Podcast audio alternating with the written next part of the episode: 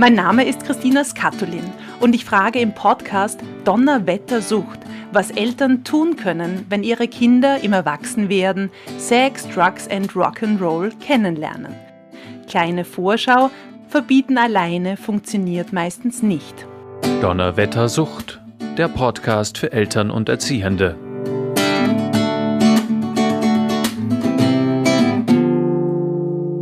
Willkommen, schön, dass Sie bei Donnerwettersucht dabei sind. Angst, Wut, Trauer, Verzweiflung, Schuld, das sind Gefühle, die wir als sehr stark empfinden und wir wollen sie gern so schnell wie möglich loswerden. Oftmals durch Ablenkung oder Betäubung, aber Gefühle wollen gefühlt werden. Also, wohin mit den Gefühlen? Diese Frage stelle ich heute unserem Experten. Er ist klinischer Psychologe und Psychotherapeut, er arbeitet als Trainer für das Institut für Suchtprävention in Wien, hier vor allem im Bereich der Förderung von Lebenskompetenzen. Unter anderem ist er auch Lehrbeauftragter bei Fit for Kids in der Ausbildung zur Lebens- und Sozialberatung mit dem Schwerpunkt Erziehungsberatung. Auch hier wieder ein digitales Hallo an Dr. Ernst Silbermeier. Hallo, freue mich über die Einladung. Ein Vater hat uns angerufen und folgende Nachricht auf unserer Podcast-Mailbox hinterlassen. Ich hoffe, dass Sie mir vielleicht weiterhelfen können. Mir nerven die Streitereien daheim schon ziemlich. Wir rasten immer gleich aus und es wird immer gleich so laut. Die Kinder verzupfen sie dann mit ihrem Handy ins Zimmer. Ah, das taugt mir auch nicht. Und ich setze mich dann mit meinem Bier vom Fernseher. Irgendwie habe ich mir das alles anders vorgestellt. Die Jugendlichen flüchten sich ins Handy, der Vater mit dem Bier vor dem Fernseher.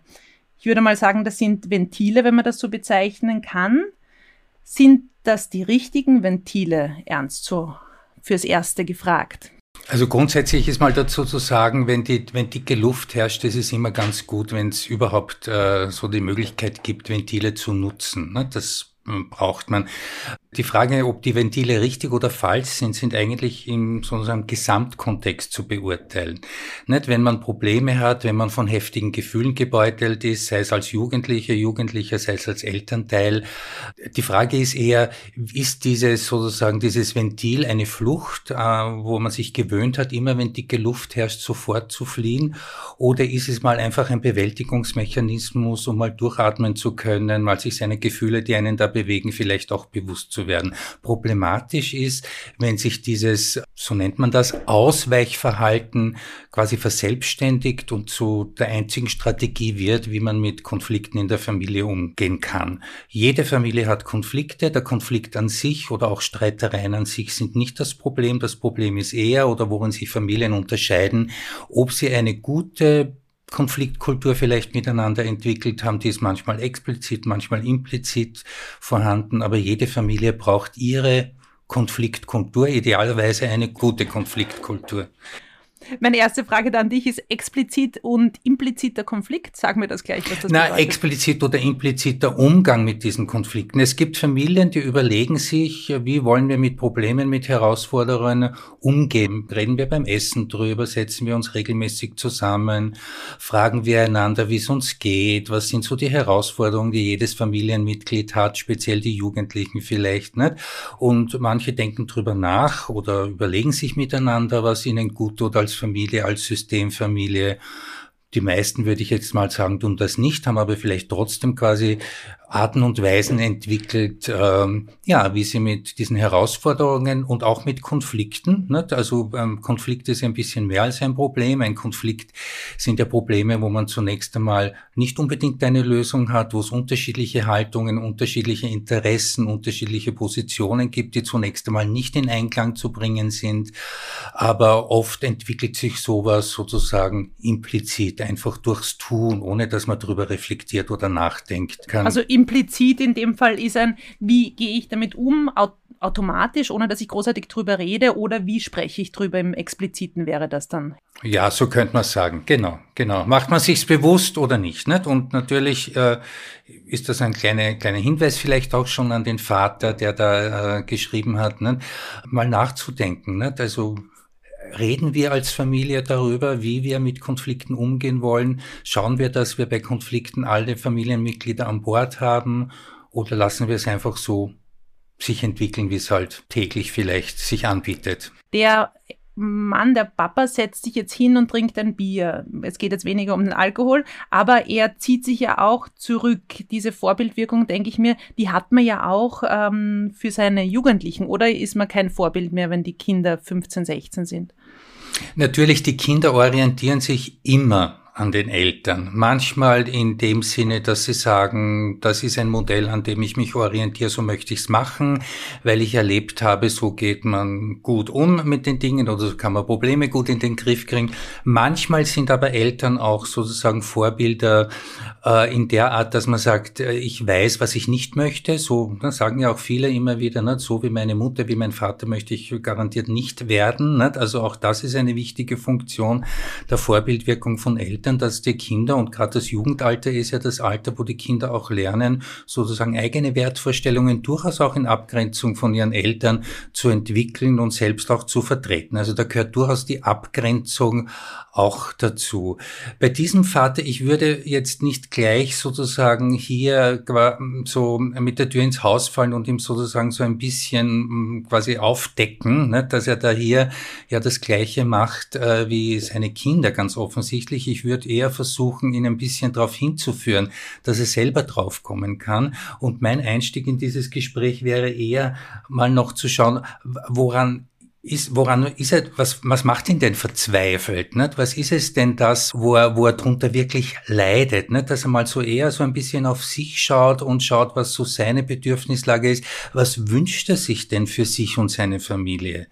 Um dann noch einmal ein bisschen zu schauen auf diesen quasi systemischen Blick nicht? und idealerweise oder das sollte man nicht zu zu schnell verspielen nicht? diese diese Möglichkeit ihn zu sozusagen selber auf die Spur zu bringen nicht? dass eigentlich da in diesem System mehrere Mitglieder offensichtlich gleiche Strategien haben wie sie mit der Situation nämlich die Streitereien die er da nennt nicht? also man müsste müssten vielleicht auch nochmal klären, ob das aus der Sicht der Kinder wirklich auch so belastend ist, vielleicht auch nicht, nicht? aber es sieht jetzt mal so aus, äh, nicht, dass er da selber draufkommt, dass, dass da eigentlich alle die gleiche Strategie verfolgen. Weil das andere wäre so ein bisschen konfrontierend zu arbeiten, in einem Spiegel vor, vor die Augen zu halten und was man in einer Beratung dann oft erntet, ist das sogenannte Reaktanzphänomen, also einen gewissen Widerstand, dass man sagt... Sie wollen dann nicht, oder? Blocken ab. Na, sie blocken ab, weil sie sich sozusagen nicht äh, in ihrem Freien Freiheitsgrad beschränken lassen wollen oder sich nicht sagen lassen wollen, was, was, was richtig und was falsch ist. Ja?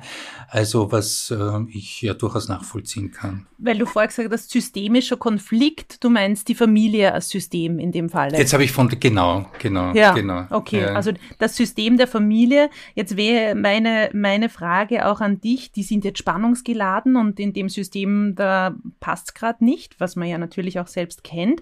Wie ist eine, ich finde das Wort End Spannung jetzt möglich? Welche Verhaltensänderungen könntest du denen empfehlen? Ja, da müsste ich ein bisschen auch ein bisschen äh, sprechen natürlich mit dem Vater, was sie vielleicht auch die guten Ausnahmen, die sie haben. Nicht? Vielleicht gibt es in dieser Familie auch äh, gemeinsame Erlebnisse, wo sie mit Problemen anders umgegangen sind als in Streitereien, die dann ausgeartet sind und wo alle von ihren Emotionen, von den sogenannten negativen Emotionen äh, wie Enttäuschung, Wut vielleicht auch, nicht, so quasi überflutet werden. Meistens gibt es in solchen Systemen auch, wie, also in solchen Systemen, wie es diese Familie jetzt darstellt, oft auch ganz gute Ausnahmesituationen, an die sich die Beteiligten erinnern. Ne? Die können dann äh, zum Beispiel sagen, ja damals, als wir gemeinsam diesen Ausflug gemacht haben, da waren wir auch in einer schwierigen Situation, aber da haben wir uns anders zugehört oder da haben wir uns besser ernst nehmen können oder da haben, waren wir alle ein bisschen, äh, da war der Druck draußen, da konnten wir ein bisschen ja was gemeinsam unternehmen, wo es uns gut gegangen ist miteinander und äh, an solchen positiven Erinnerungen, positiven Beispielen aus der eigenen Geschichte anzuknüpfen, das ist meistens recht wertvoll. Ich wollte zuerst noch kurz vielleicht erwähnen, äh, mit dieser Sache, äh, mit dieser Hinweis auf diese Modellwirkung. Ne? Das kann man natürlich schon machen, nur sowas braucht einen guten Aufbau, auch im Beratungsgespräch, eine gute Vorbereitung. Und man kann es natürlich dann sagen, wenn der Vater zum Beispiel signalisiert, er ist jetzt bereit nachzudenken über sein eigenes Verhalten und über seinen eigenen Beitrag, den er liefern kann, dass sich in dieser Familie etwas ändert. Ja, im Umgang mit zum Beispiel Konflikten und Streitereien. Und die Modellwirkung meinst du zum Beispiel, dass er in seinem Verhalten vielleicht ein bisschen was ändert? Wenn er bereit ist, ne, also wenn er, wenn er, wenn er bereit ist zu sagen, hey, was kann denn ich dafür tun? Kann ich mit meiner Tochter, mit meinem Sohn, kann ich einen anderen Zugang zu ihm oder zu ihr finden, dass weder ich zum Bier greifen muss, noch er oder sie sich in irgendwelche äh, Internetgeschichten flüchten muss. Ne? Und wenn diese Bereitschaft gegeben ist, dann kann man gut über die Modellwirkung reden. Ne? Dann kann man gut vielleicht auch mit empathischer Gesprächsführung oder mit, auch mit der Aufforderung, sich in die Situation seiner Kinder hinein äh, zu versetzen, äh, da was auch abholen. Ne?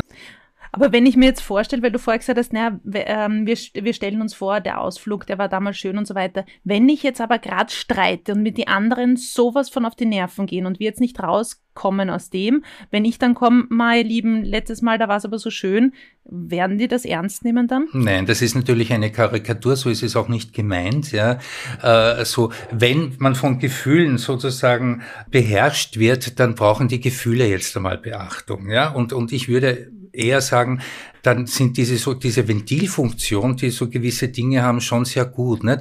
Man muss mal schauen, woher kommen diese Gefühle? Was, wie ist das? Was ist das überhaupt für ein Gefühl, das mich da bewegt? Bin ich eigentlich wütend? Bin ich traurig? Was ist es eigentlich? Ja?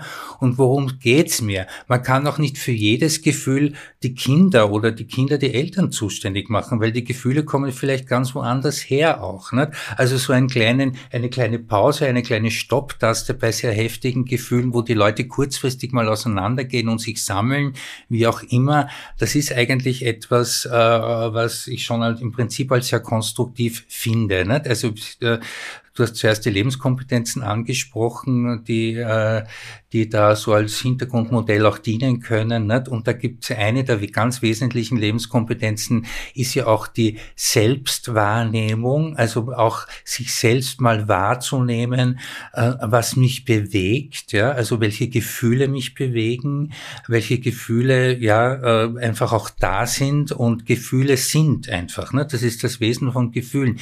Gefühle sind und wollen einen Ausdruck. Ja, und man darf auch mal wütend sein. Das ist ganz wichtig, nicht? dass man sich auch vor Wut nicht schreckt und dass man auch den Kindern erlaubt, wütend zu sein. Äh, wahrscheinlich haben sie auch einen, zunächst einmal einen guten Grund. Nicht? Und dann geht es darum, wie kann ich sozusagen meine Wut ausdrücken, ohne dass ich irgendwie äh, ähm, Glas zerbreche oder sonstige oder Schaden in irgendeiner Form anrichte. Zum Beispiel auch einen Schaden in der Beziehung zwischen Eltern und Kinder. Und Kinder sollen auch sehen, dass Eltern wütend werden dürfen. Kinder sollen sehen, dass Eltern Wut haben, aber auch mit ihrer Wut gut umgehen können. Das ist nämlich das Spannende, weil du sagst, mit der Wut gut umgehen können. Ich habe, also erstens mal würde ich gerne noch über die Lebenskompetenzen dann sprechen, aber weil du jetzt gerade dabei bist, ich habe in meinem Leben oder in meiner Jugend schon eher mitbekommen, na ja, man, man schluck, schluckt die Gefühle runter, das schickt sich nicht so unbedingt und dann war ich vielleicht mal angespannt, habe nicht gewusst, woher, aber an sich hat man es mir von außen nicht ähm, angemerkt. Und ich finde schon, dass es, dass man es jetzt mehr rauslässt. Ob das gut ist oder nicht, das weiß ich nicht. Also meine Kinder, die dürfen das mehr sagen, als ich das sagen durfte. Ja, ich als Psychologe, als Psychotherapeut sage, es ist, äh, es ist auf jeden Fall gut, dass die Gefühle leben, sich ausdrücken dürfen und auch, äh, so, das ist die Grundlage für die Bewältigung auch von heftigen Gefühlen zumindest. Nicht? Man macht ja so ein bisschen einen Unterschied. Rein von der Psychologie sind Gefühle ja neutral. So im Alltags, äh, so im Alltagsverständnis sagt man zu Wut oder auch zu Angst oder zu Traurigkeit. Das wird oft so als die sogenannten negativen Gefühle betrachtet, aber Gefühle sind nicht negativ. Trauer, Trauer Traurigkeit ist ein angemessenes Gefühl für den Verlust von wichtigen Dingen. Wut ist ein angemessenes Gefühl für sozusagen Dinge nicht in den Griff kriegen können. Ja, also äh, zum Beispiel. Nicht? Also die Gefühle an sich sind nicht negativ. Man, man, man sozusagen, man gibt ihnen oft so ein bisschen diese Bedeutung, weil man leicht überfordert ist, damit diesen Gefühlen sozusagen den richtigen Platz zu geben. Und man lernt umso besser damit umzugehen, je eher man sich sich auch zugesteht, dass man solche Gefühle haben darf. Und Gefühle aushalten, nicht? also bedeutet auch nicht andere Menschen dafür zuständig machen, mit diesen Gefühlen zurechtzukommen. Zum Beispiel Eltern. Nicht? Also sage ich mal so, Eltern sollen schon Kindern auch zeigen, dass sie äh, emotionale Wesen sind, Wesen, die mit Affekten sozusagen äh, affektfähig sind, nicht? und aber auch die gleichzeitig fähig sind, mit diesen Gefühlen auch selber und gut umzugehen, auch mit Enttäuschungen. Kinder sollen sehen, wie Eltern mit Enttäuschungen umgehen und wie, wie das ausgedrückt wird. Nicht? Und dann, dann lernen sie es am besten. Das ist die beste sozusagen Modellfunktion. Und wie kann ich jetzt am besten so auf die Schnelle gesagt damit umgehen, wenn ich wütend bin, als Elternteil jetzt? Trauer ist das eine, aber wenn man jetzt wirklich wütend ist, ich denke mir dann schon als Mutter, ich beherrsche mich halt nicht, dass es mir immer gelingt, aber wie, wie, wie soll ich das vorbildmäßig äh, mit meiner Wut umgehen? Indem ich zum Beispiel überlege, was macht mich eigentlich wütend? Äh, ist es eine Hilflosigkeit, die mich gerade bewegt, die mich in die Wut? Und indem ich dann auch sage, ich bin jetzt so wütend, weil ich habe äh, mir so viel überlegt, ja, was wir uns heute, äh, was wir essen wollen miteinander. Ich tue jetzt ganz was, ein ganz banales Beispiel nehmen. Nicht? Und ich habe auch gefragt, was euch schmeckt und was ihr es wünscht. Ich bin eine Stunde in der Küche gestanden. Ich wollte es für alle schön machen. Und jetzt, jetzt sitzt ihr da und nach einem Bissen stellt sie den Teller weg. Das macht mich wirklich wirklich wütend, weil ich enttäuscht bin. Ja, zum Beispiel nicht. Und dann kann das nachvollzogen werden, dann kann von der anderen Seite wieder quasi mit der Empathiefähigkeit des unter Umständen nachvollzogen werden. Dass man sich reinversetzt in die Mutter hoffentlich. Zum ja. Beispiel, ja, ja, genau, vielleicht nicht. Und dann kann man sagen, ja, aber äh, nicht? und, und äh, oft ist es ja so, nicht? wenn ich einen Zugang zu den eigenen Gefühlen habe, wenn ich sie selber verstehe, wenn sie sozusagen die Rätselhaftigkeit, woher sie kommen, dass ja das ja oft schon der, der, der wichtigste Schritt ist, dass sich das auch wieder besänftigen und, und legen kann und dass man wieder kommunikationsbegegnungsfähig wird. Nicht? Also, dass man dann auch der anderen Seite zuhören kann, warum die halt jetzt nicht das essen möchte, weil da irgendwie was anderes wichtiger geworden ist. Nicht? Aber diese Gefühle, aus meiner Sicht, dass die, das schön, wenn, wenn du sagst, dass das irgendwie besser geworden ist, würde ich eh auch so sagen, rein tendenziell. Wobei es sind schon noch, äh, ich glaube, wir leben schon noch in einer Kultur, gerade diese, dieses Gefühl der Wut oder die, diese ganze Zweig der sogenannten aggressiven Gefühle, also man spricht ja von so Primäraffekten oder so Grundgefühlsqualitäten, Ärger und alles, was sich daraus ausdifferenziert, wie Wut, Hass und so weiter, nicht? also dieser, dieser Zweig der aggressiven Gefühle eigentlich, ja. Dann das, äh, das zweite wäre alles, was mit, mit Angst zu tun hat, Ängstlichkeit bis zu Panik, nicht? Auch das ist sozusagen eine Qualitäts, äh, eine Qualitätsvariable, die sich dann im Laufe des Lebens immer weiter ausdifferenziert und sozusagen viele Äste kriegt, könnte man sagen. Und Trauer wäre eins, nicht? Und aber auch sozusagen die guten Gefühle wie Zufriedenheit nicht? oder, oder nicht? Das, auch das kann sich dann bis zu Glück weiterentwickeln. Nicht? Aber wir haben ja zuerst mehr Negative eigentlich, im, so pauschal gesagt. Klingen die alle nicht so gemütlich? Ja, gemüt, nicht so gemütlich äh, gefällt mir besser als negativ, weil als Psychologe muss ich sagen, es gibt keine negativen Gefühle. Eigentlich äh, ist es eine Lebenskompetenz, alle diese Gefühlsqualitäten bei sich zu kennen, weil sie haben alle einen Sinn. Angst weist mich darauf hin, dass es eine Gefahr gibt. Nicht? Angst kann mich, äh, kann mir dazu verhelfen, mit gefährlichen Situationen umzugehen. Wut kann sozusagen und alle aggressiven Gefühle sind auch sehr wichtig, weil sie mich an antreiben können, äh, Probleme aktiv zu lösen, mit einer aktiven Grundhaltung etwas in den Griff zu kriegen. Ja, und auch Traurigkeit ist eine wichtige Gefühlsqualität, die der Mensch eigentlich braucht, um Verluste in seinem Leben zu, zu bewältigen. Also es gibt in dem Sinne keine negativen Gefühle, aber wenn du sagst ungemütlich, dann gefällt mir das ein bisschen besser. Ja, weil es nicht immer leicht ist, mit diesen Gefühlen natürlich umzugehen, weil man es auch lernen muss. Man lernt es natürlich durch die frühen sozusagen Bindungserfahrungen, die jedes Kind mehr oder weniger positiv äh, macht.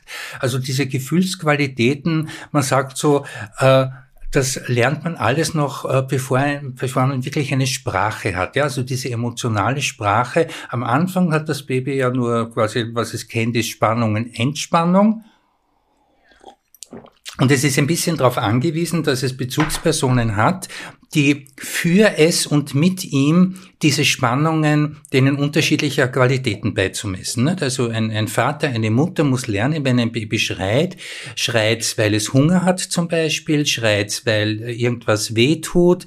Ja? Und diese Spannung, man sagt so ein bisschen, das passiert so bis zum 18. Lebensmonat, so, so prinzipiell, ne?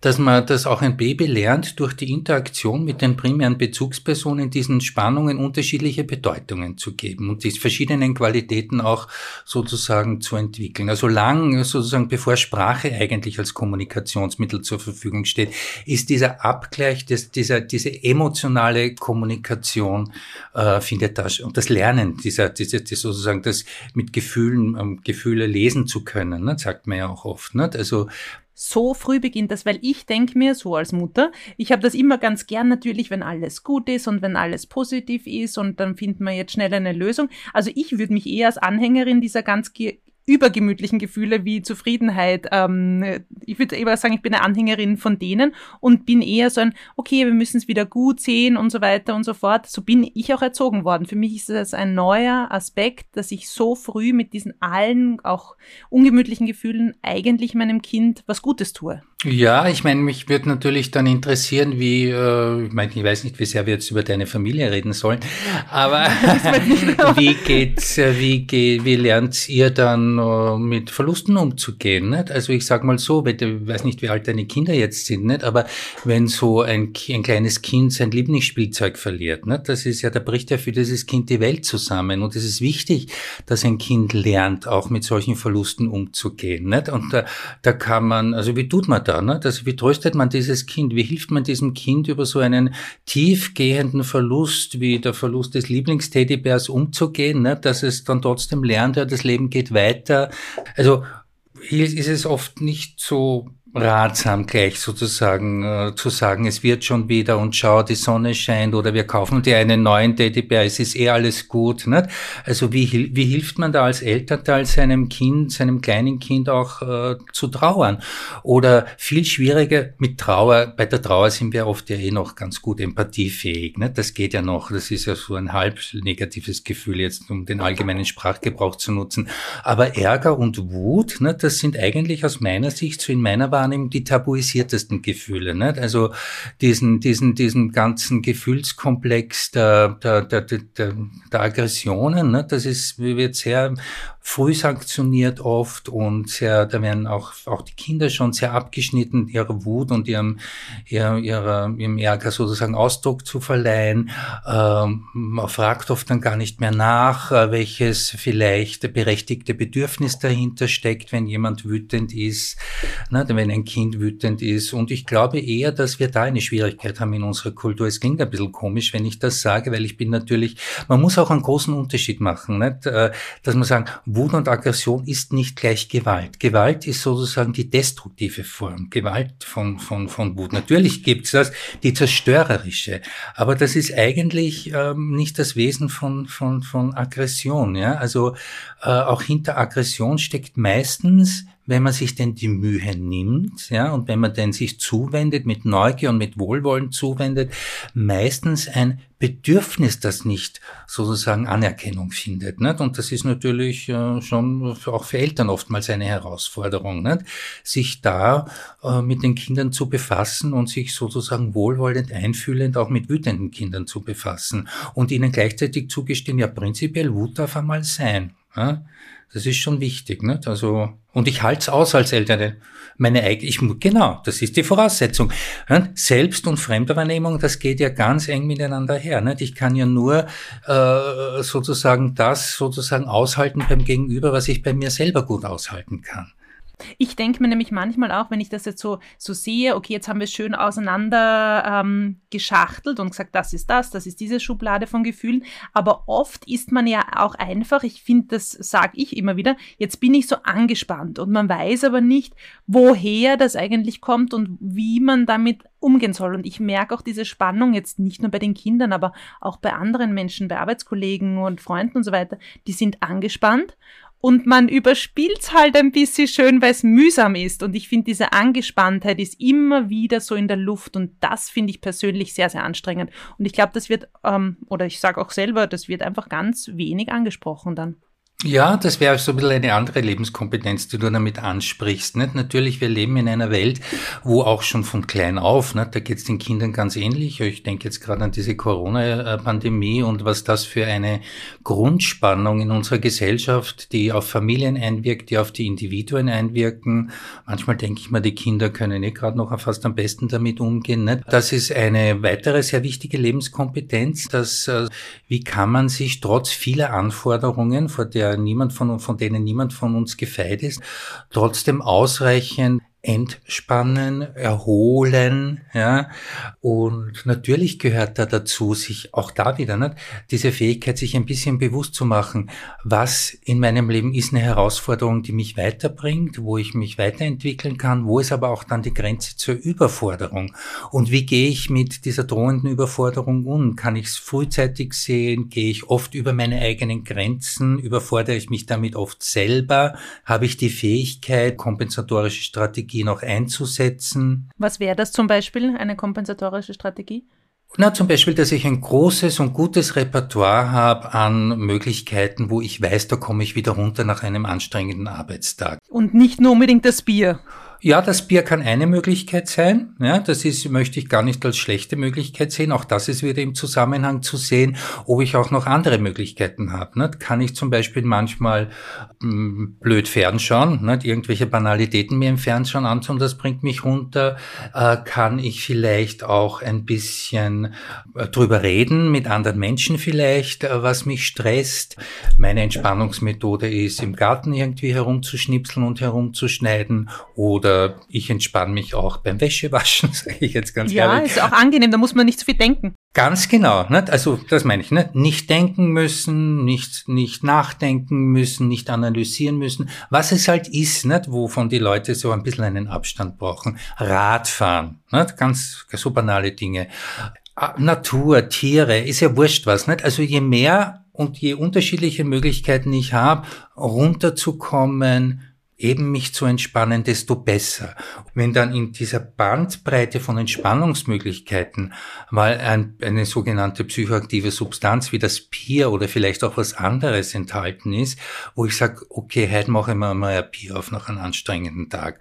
Aber am nächsten Tag hm, sozusagen gehe ich laufen oder greife auf irgendwas anderes zurück, wo ich ja mein Vegetativum runterfahren kann, dann ist, würde ich das nicht als sehr problematisch sehen. Und ich, und das wäre sogar auch eine wiederum eine Möglichkeit, nicht Kindern zu, auch den eigenen Kindern als Modell zu zeigen, wie viele unterschiedliche Möglichkeiten es geben kann, Ausgleich zu schaffen. Viele Kinder haben heutzutage allerdings das Problem, muss ich auch sagen, das könnte man vielleicht auch diesem Vater so ein bisschen sagen, dass auch noch sie von den Eltern immer wieder Erwartungen ausgesetzt sind, was sie dann tun sollen und wie die Freizeit zu gestalten ist und diese, so, diese Tiger Moms. Äh, Aber wie heißt das, Entschuldige? Die Tiger Moms. Äh, was tun die? Ja, die, die setzen auf Optimierung, auf maximales Optimierung der kindlichen Entwicklung. Nicht? Also wo es keine 15 Kurse. 15.000 Kurse, äh, genau. Und äh, maximale Förderung in allen Bereichen. Das ist eigentlich, würde ich sagen, daher habe ich als Psychologe und Psychotherapeut starke Vorbehalte dagegen. Nicht? Also und das wollte ich nämlich sagen, der, der, Vorteil jetzt ist vielleicht, meine Töchter haben beide keine Kurse, weil die finden gerade nicht statt. Und ich denke mir, äh, Corona begleitet uns jetzt ein Jahr. Glaubst du langfristig, dass, weil viele sagen mal, die armen Kinder, die werden geschädigt rausgehen und wir Erwachsenen auch, ähm, dass wir mehr psychisch Erkrankte haben werden in drei Jahren? Also in drei Jahren, das, da wage ich jetzt keine Prognose. Ja, auch bei den Kindern, wo ich den Überblick habe, ich glaube, die gehen recht unterschiedlich damit um. Manche sind sehr belastet, dass sie nicht so mit in die Schule und in den Kindergarten gehen können. Für manche überhaupt nicht. Ja, es kommt natürlich auch ein bisschen auf die Situation an, wie sie zu Hause ist. Prinzipiell kann man sagen, je kleiner die Kinder sind, desto mehr reflektieren sie das, wie es den Eltern geht. Also wenn die Eltern gestresst sind, sind die Kinder auch gestresst. Ja, sie können. Wie klein sind die Kinder dann? Entschuldige. Vor Kindergarten Garten, Kindergarten, Volksschule auf jeden Fall, aber auch noch später natürlich. Nicht? Man ist den Eltern ganz stark ausgesetzt und äh, man kann sich dem oft nicht so ganz entziehen. Also ist natürlich auch eine, eine hehre Anforderung jetzt an die Eltern, aber es stimmt einfach. Nicht? Je entspannter ihr mit der Situation geht, desto mehr wird sich das, die Entspannung auch bei den Kindern widerspiegeln. Und manche, manche blühen auch auf, muss ich ehrlich sagen. Ja? Also manche Jugendlichen und Kinder. Aber es ist, das trifft sicher nicht für alle zu. Was wir in der Psychotherapie allerdings beobachten, und ich weiß nicht, wie langfristig dieser Effekt ist, ist, dass wir großen Zulauf haben zu den Psychotherapiepraxen. Also dieser grundlegende Stress, der so in der Gesellschaft ist, der macht sich natürlich im, im belasteten Individuum, wo es vielleicht gewisse Vorbelastungen eben ganz besonders stark bemerkbar. Und äh, ja, man kann es einfach sagen, ne? die psychischen Störungen, egal welche Ausprägung, Depressionen, Angststörungen, gewisse Aspekte der Angststörung, muss man auch sagen, weil für manche Angststörungen ist dieser, dieser Lockdown ja sogar eine Entlastung. Ich denke jetzt an die sozialphobischen Menschen, die sich eigentlich jetzt richtiger fühlen als vorher. Die entspannen sich interessanterweise in dieser Situation. Aber das ist nur ein kleiner Ausschnitt. Generell steigt eher sozusagen das Stressniveau und drückt sich dann natürlich auch in verstärkter quasi klinischer Symptomatik aus. Wie lang das anhalten wird, kann ich jetzt noch nicht beurteilen. Nicht? Ich sage mal so, die Berichterstattung oder auch die, ich sage mal so, die Hysterisierung dieses Themas in den Medien oder aber auch in den Diskussionen, die man jetzt so führt, ist dieser Entwicklung natürlich überhaupt nicht dienlich, ja? muss ich auch sagen. Nicht? Also dieses aufgeregte, ständige neue Aufregungen werden da aufgewühlt in diesen Gesprächen und diesen Berichterstattungen sein, ist natürlich nicht gerade gut für die psychische Stabilität der Menschen. Weil ich denke mir auch, wenn ich trauernd drüber spreche, ähm, es wird so schlimm sein, es wird so schlimm sein, es ist das Ärgste, es ist das Ärgste und langfristig und langfristig wird es so arge Folgen haben, dann glaube ich, passiert das auch eher. Als genau, wenn man so ist es, ja. Und, das und das ist vielleicht ja, nicht so schlimm sind. Ganz exakt, das ist richtig, nicht? Weil man erwartet ja auch dann schon diese schlimmen, diese schlimmen Folgen und das ist dann wahnsinnig schlimm ist, nicht? Wenn man sich das, wenn man das dauernd hört. Ich meine, die Situation ist, ist eine absolute Ausnahmesituation. Man kann sie nicht, man kann sie nicht schönreden. Aber man kann sich sehr wohl überlegen, wie man darüber spricht und welche Geschichten man dazu sich zum Beispiel erzählt. Also insofern, wie es in drei Jahren ist, das weiß ich nicht. Das, äh, da bin ich kein Hellseher. Ich glaube, dass wir auch, also das ist aber jetzt nur ein, sozusagen eine Vermutung von mir, dass die psychische Aufarbeitung dieser Zeit eher lange dauern wird. Und zwar auch so ein bisschen in dem Hinblick, hm, wie sozusagen wir als Gesellschaft damit umgehen, wie solidarisch wir mit dieser Herausforderung umgehen oder wie eben unsolidarisch wir damit umgehen. Nicht? Und ja. Auch wieder unsere Vorbildwirkung. Ja, so ist es, ganz genau. Nicht nur als Eltern, auch als sozusagen vielleicht äh, Mensch an sich oder vielleicht auch äh, zuständig für, für, für, nicht nur für mich selber, sondern auch für den Umgang mit meinen Mitmenschen, mit, ähm, ja, mit der Gemeinschaft, mit der Community an sich. Nicht? Also da, glaube ich, wird im Moment ziemlich Porzellan zerbrochen, habe ich so ein bisschen den Eindruck. Ja. Ich mag noch gern über unsere, über die Gefühle sprechen, was ich mir auch als Mutter immer wieder denke, dass ich es teilen soll, wie das Kind in seinem Wesen ist, also wie ich es fühle und wie sehr ich es liebe und wie sehr es sich aber verhält, also sein Verhalten ist, weil ich denke mir, meine Töchter geben mir auch wahnsinnig oft auf die Nerven und irgendwie, das ist manche Sachen bringen einen einfach zur Weißglut, ähm, aber ich liebe sie trotzdem. Und das ist immer wieder das, wo ich mir denke, puh, das muss ich ihnen einfach oft sagen, weil vielleicht schaffe ich es dann, aber trotzdem, wie du uns geraten hast, auch dann trotzdem mit der Aggression umzugehen oder sie auch anzunehmen und sie zu besprechen dann wenn du das sagst, also mir ist zum Beispiel aufgefallen, wie du das sagst. Nicht? Also ah, schau, oh, jetzt werde ich gleich analysiert. Ja, ich bin, ich siehst ja, ich bin, werde ja in meiner beruflichen Funktion hier interviewt. Also äh, du hast gesagt, meine Töchter gehen mir manchmal auf den Nerven. Ich bin auch Vater, also ich kann das sehr gut nachvollziehen. Aber es macht einen großen Unterschied, wirklich auch im Zugang zu den eigenen Kindern, ob man sagt, du gehst mir auf die Nerven oder dein Verhalten geht mir auf die Nerven oder es geht mir auf die Nerven, dass du schon wieder den Geschirrspüler nicht auskramt hast, obwohl das eigentlich deine Aufgabe ist. Das macht einen ganz, ganz großen Unterschied, ja, und das spüren auch, gerade Jugendliche sind da hochsensibel, ja, gerade so zu dem Thema, was hältst du von mir, bin ich gut oder nicht gut, nicht? und äh, die beutelt sehr oft auch hin und her, nicht? also auch in dieser ganzen Auseinandersetzung, ob sie sich selber überhaupt mögen oder nicht mögen und ob sie ihren Körper mögen oder nicht mögen. Ne? Die sind ja auch heftig gebeutelt, sehr, sehr häufig zumindest. Und die sind eigentlich fast ein bisschen darauf angewiesen, dass sie auch Eltern haben, die diesen Unterschied wirklich gut kennen zwischen Verhalten und Person. Und die Liebe zum Kind, da kann man schon sagen, es wäre schon ideal, wenn die unerschütterlich ist, völlig unabhängig vom Verhalten der, der Kinder. Nicht, dass die auch einmal deppert sein dürfen. Nicht? Wann darf man deppert sein, man nicht im Jugendalter nicht? oder bis zum jungen Erwachsenenalter? Wann muss, wann darf was schiefgehen? Wann soll man irgendwie auch die Grenzen austesten dürfen, wenn nicht in dieser Zeit? Wann soll man durch sein Verhalten nicht auch mal die Eltern an den Rande der Verzweiflung bringen können, wenn nicht in diesem Alter? Wann soll man nicht beobachten dürfen, wie die Eltern dann damit umgehen und wie sie dann trotzdem zu mir stehen, bedingungslos, weil ich als Person einfach richtig und gut bin für sie? Ja, das ist natürlich ähm, nicht leicht für die Eltern, nicht? vor allem für die Eltern, die sich vielleicht äh, auf so eine paradiesische Vorstellung von Kindererziehung eingestellt haben.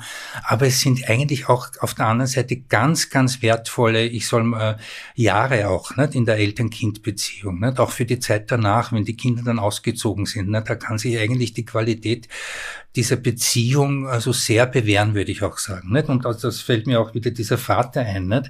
Ich sehe da auch ganz viele Chancen, wenn er das so formuliert, dass er sagt, ich halte die Streitereien überhaupt nicht mehr aus. Ich möchte, dass es anders sein. Ich möchte eigentlich nicht, dass wir uns alle verkriechen. Ich sehe da eine super Chance, ja, bei so einem Konflikt in der Familie eigentlich auch die Beziehungsqualitäten zu verbessern. Wenn sie es schaffen, ja, sich nicht nur sozusagen in alle Himmelsrichtungen zu fliehen, sondern wenn sie danach, wenn sie ein bisschen heruntergekommen sind, es schaffen, sich auch wieder zuzuwenden und vielleicht miteinander. Und wenn die Kinder jugendlich sind, dann kann man sie auch schon ein bisschen mit einbeziehen. Wie denkt ihr denn drüber, wie man mit solchen Problemen in der Familie umgehen soll?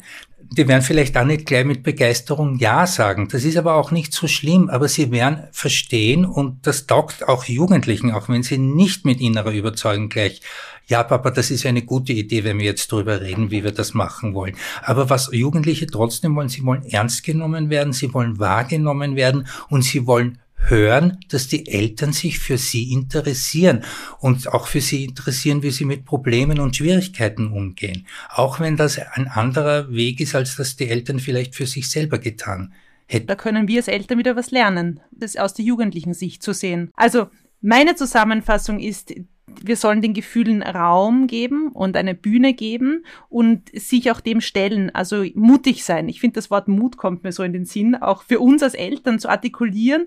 Ähm, ja, da ist vielleicht was, was schief rennt, aber wir müssen es uns anschauen, weil sonst gehen wir vielleicht in eine falsche Richtung. Also dieses Scheinwerferlicht ist vielleicht so ein gutes Bild zu sagen, ja, Scheinwerferlicht ist auch manchmal sehr grell und nicht so angenehm, aber beleuchten wir die Gefühle und schauen sie uns an, weil wir haben durch dich ein großes Spektrum kennengelernt. Ja, Mut gefällt mir sehr gut, dass du das sagst. Genau, Mut, Mut zur Begegnung und vor allem Mut zur Begegnung mit den Kindern, auch mit den Eltern natürlich vor allem auch dann, wenn es schwierig ist und wenn es nicht so geschmeidig läuft. Vor allem dann, wenn Konflikte da sind. Das ist ja auch das Schöne, in dem, in dem Begriff Konflikt steckt ja auch dieses Wort Kon darinnen. Ne? Das heißt ja zusammen, gemeinsam. Ja? Also auch wenn es unterschiedliche Interessen gibt und sich einen Konflikt zu stellen, kann ganz viel letztendlich auch Gefühl von Zusammengehörigkeit schaffen, ja? wenn man nicht davonläuft und wenn man mutig ist, sich dem zu stellen. Insofern hast du einen sehr schönen Begriff gewählt. Das freut mich. Also, wir sagen hiermit Dankeschön an unsere Hörer und Hörerinnen. Wenn Sie selbst Hilfe suchen, gibt es in Wien das Programm Familienstärken. Das ist ein Programm vom Institut für Suchtprävention und Kolping Österreich, das Familien mit Kindern im Alter von 10 bis 14 Jahren unterstützt, eben mit Konflikten umzugehen. Familienstärken heißt das Programm. Ich freue mich aufs nächste Mal. Danke Ernst fürs Dabeisein, für das gute Gespräch bei Donnerwetter Sucht. Wenn Sie Beratung und Unterstützung suchen, dann wenden Sie sich unter der Telefonnummer 01 205 552 502 an den Verein Dialog oder informieren Sie sich unter www.sdw.wien. Dieser Podcast wurde finanziert vom Institut für Suchtprävention der Sucht- und Drogenkoordination Wien und wurde in Zusammenarbeit mit dem Verein Dialog produziert.